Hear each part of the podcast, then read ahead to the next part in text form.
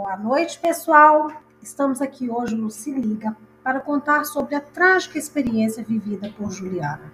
25 anos, casada e mãe de uma bebê de um ano de idade. Estamos no ano de 2008, sem WhatsApp, internet 3G, 4G e muito menos 5G, com uma comunicação bem limitada. Você sabia que na Grande BH, a cada 15 minutos, uma pessoa sofre um assalto? E Juliana é mais uma dessas vítimas. Em uma noite de quinta-feira, após um longo dia de trabalho, Juliana pega o ônibus às 21 horas em uma movimentada rua do bairro Prado em direção à sua casa. Durante o trajeto, ela se distrai com seu novo celular Nokia com apenas uma prestação paga. E nos arredores da comunidade cercadinho, o ônibus faz uma parada e um rapaz, antes de descer, arranca bruscamente o celular das mãos da indefesa moça e sai correndo.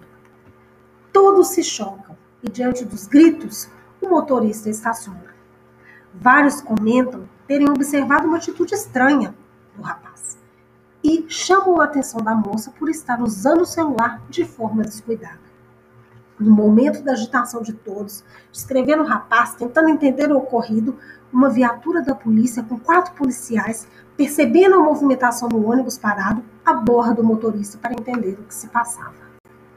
Juliana, aos prantos, explica sobre o roubo e, mesmo sem conseguir descrever o ladrão aos policiais, é convidada a se retirar do ônibus e ingressar na viatura com eles para irem juntos buscar o celular roubado. Senta Juliana, uma pequena menina de 45 quilos, no meio de três policiais armados dentro de um camburão, rumando as pequenas ruas da comunidade. Passaram por um campo de futebol, ruas estreitas, ruas sem saída, sendo encarados a todo momento por, pelos moradores da comunidade. Juliana já tinha aceitado seu fim trágico e pensado nas manchetes anunciando a sua morte e na cara de seu marido sem entender o porquê do seu paradeiro.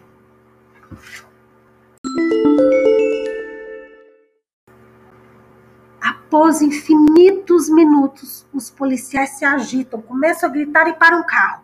Dois policiais descem correndo atrás de dois rapazes e entram por um beco. Juliana, em estado de choque, já sem respirar e conseguir falar, ficou imóvel, aguardando o seu fim. E eis que os policiais retornam com o celular preto em mãos, entregando-o a ela com um largo sorriso no rosto. Não era o seu celular. Tímida, a moça disse: Não tem problema, moço. Eu só quero ir para casa.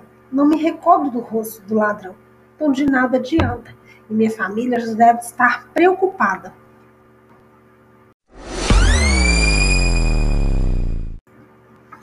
Atendendo ao pedido da moça, os policiais a levam a uma delegacia, escondida no meio de um bairro deserto, e a deixam lá, pois era importante registrar o boletim de ocorrência. Depois de mais de uma hora, a moça se despede e não havia um policial sequer para dar uma carona até sua casa. Conversando com o atendente e seguindo as direções dadas por ele, ela retorna à sua casa a pé e, após 40 minutos, chega em casa e encontra o seu marido apavorado com seu sumiço.